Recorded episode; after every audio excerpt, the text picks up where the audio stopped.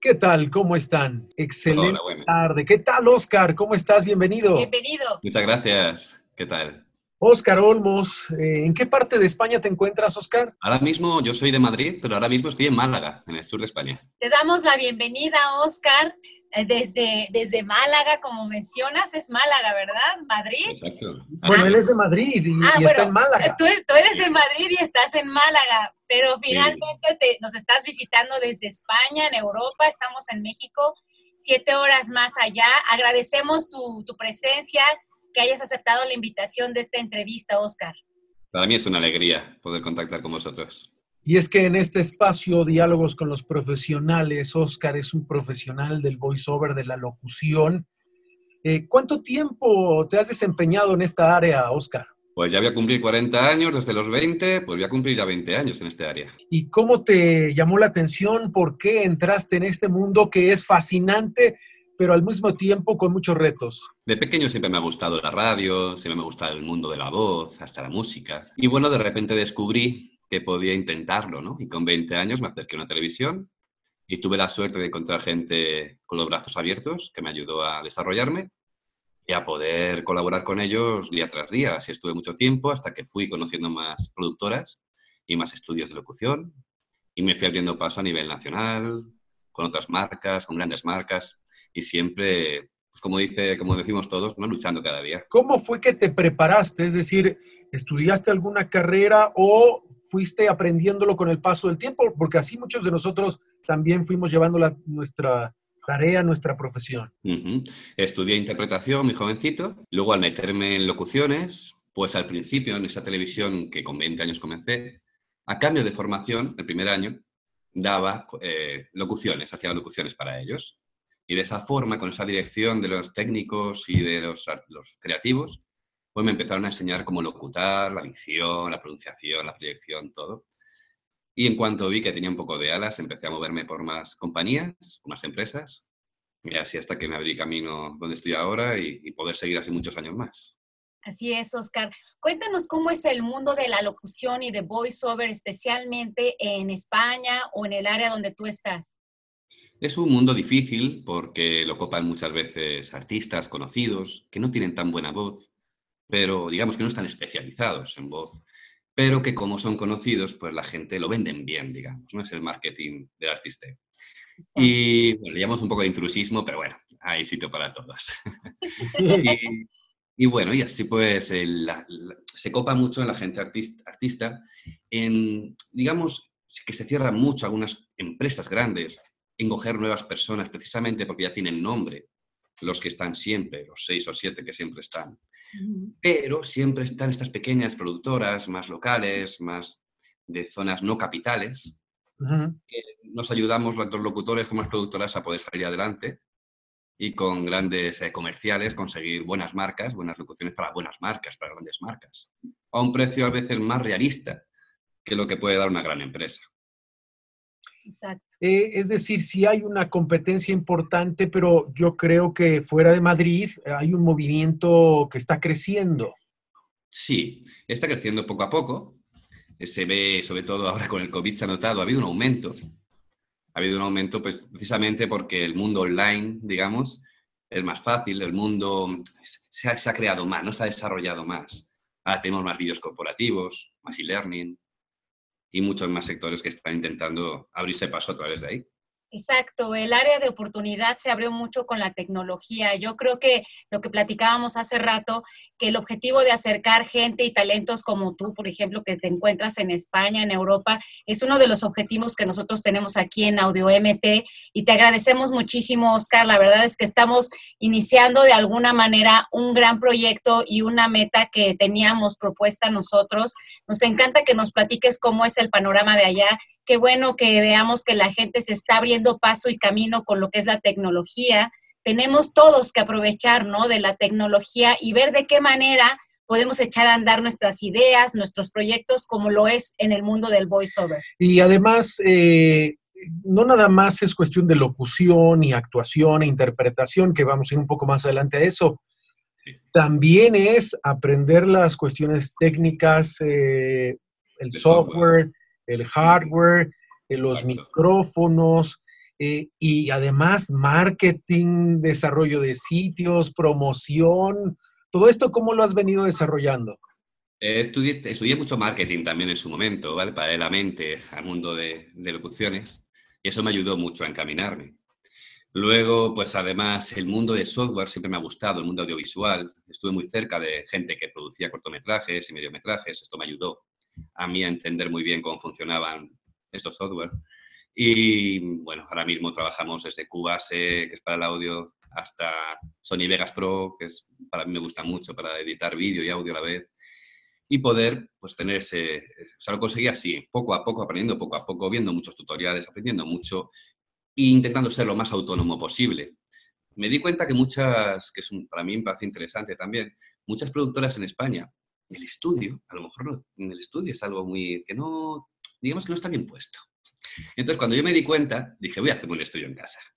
Sí. Y me en casa, hice todo, me vi, pude ver que podía, con mis habilidades en el, en el software, poder autónomamente salir adelante con mis locuciones. Y, y eso, pues dije, pues para adelante, vamos allá. Así claro, es. Claro. Desarrollaste, bueno, perdón, desarrollaste muchas habilidades muy interesantes que ya volvieron esta parte de la locución multidisciplinaria. Desarrollaste habilidades en video, desarrollaste habilidades en la actuación también que puedes hacer doblaje y también lo que es el tema de la locución comercial. Oscar, cuéntanos, ¿cuál es tu área favorita en el área de la locución y del voiceover? Para mí los vídeos corporativos no sé por qué me dan mucha, no sé, muchas, me gusta. Pasión. Sí, la publicidad pues algo que también me, hace gracia, pero bueno, menos. Y lo que más me gusta es el mundo del doblaje, el mundo de la interpretación, la voz en off sobre imágenes, la interpretación, al fin y al cabo. Me gusta mucho incluir esta, digamos, la rama de voz, medirla bien, encajarla bien en, actuación. Ya, Muy bien. Perfecto.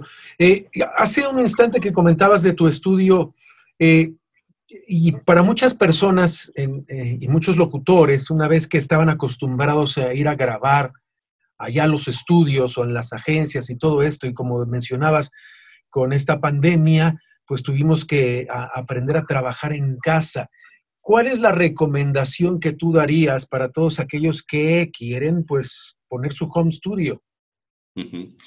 La recomendación, primero, en primer lugar, que no es tan caro, que se puede hacer que mi recomendación es simplemente tener un, buen sistema de sonorización, un ordenador que te permita conseguirlo, realizarlo, dos o tres programas que sepas manejar tanto de audio como de audio-vídeo, aprender rápido, que no es tan difícil y que se puede hacer, o sea, es fácil al fin y al cabo. Mm, digamos que, que, es económico crear un estudio, que es fácil aprender un software si te pones a estudiar y, creo que esa es mi, recomendación sería esa, que adelante, porque es sencillo, es solamente eso, la parte de insonorización, la parte de software y trabajar la voz y poder ser autosuficiente. Claro, claro. Excelente. Ahora, eh, te desarrollaste mucho en el mundo del teatro, de la actuación, y eso qué tanto ha ayudado precisamente a tu locución? Ayuda de que cuando empiezas a ser locutor, en mi criterio, es que te robotiza un poco. Cuando no sabes nada de interpretación, te robotiza.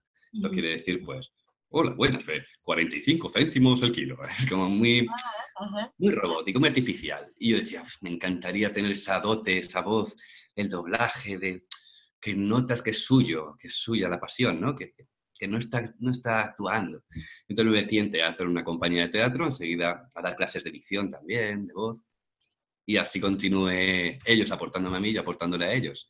Y creo que es interesantísimo poder tener dotes, dotes aunque sean básicas, interpretativas, sobre todo para poder vivir esta pasión que tenemos los locutores, que es la voz.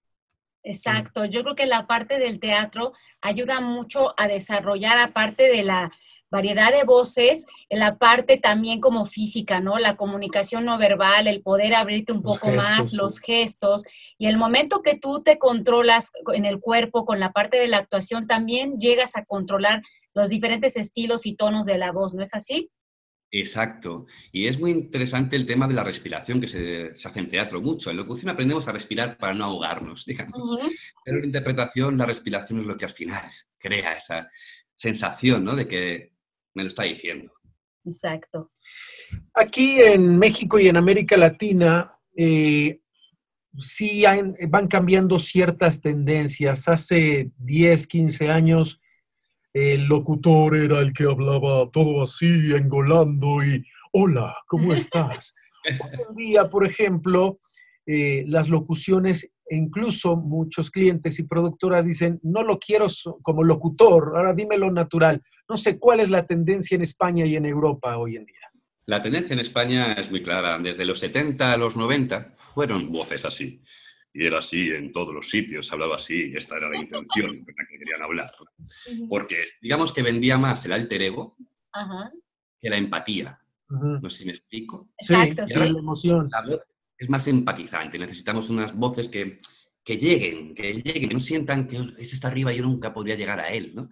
no, no, al revés. Que sea alguien que podría ser muy cercano a ti.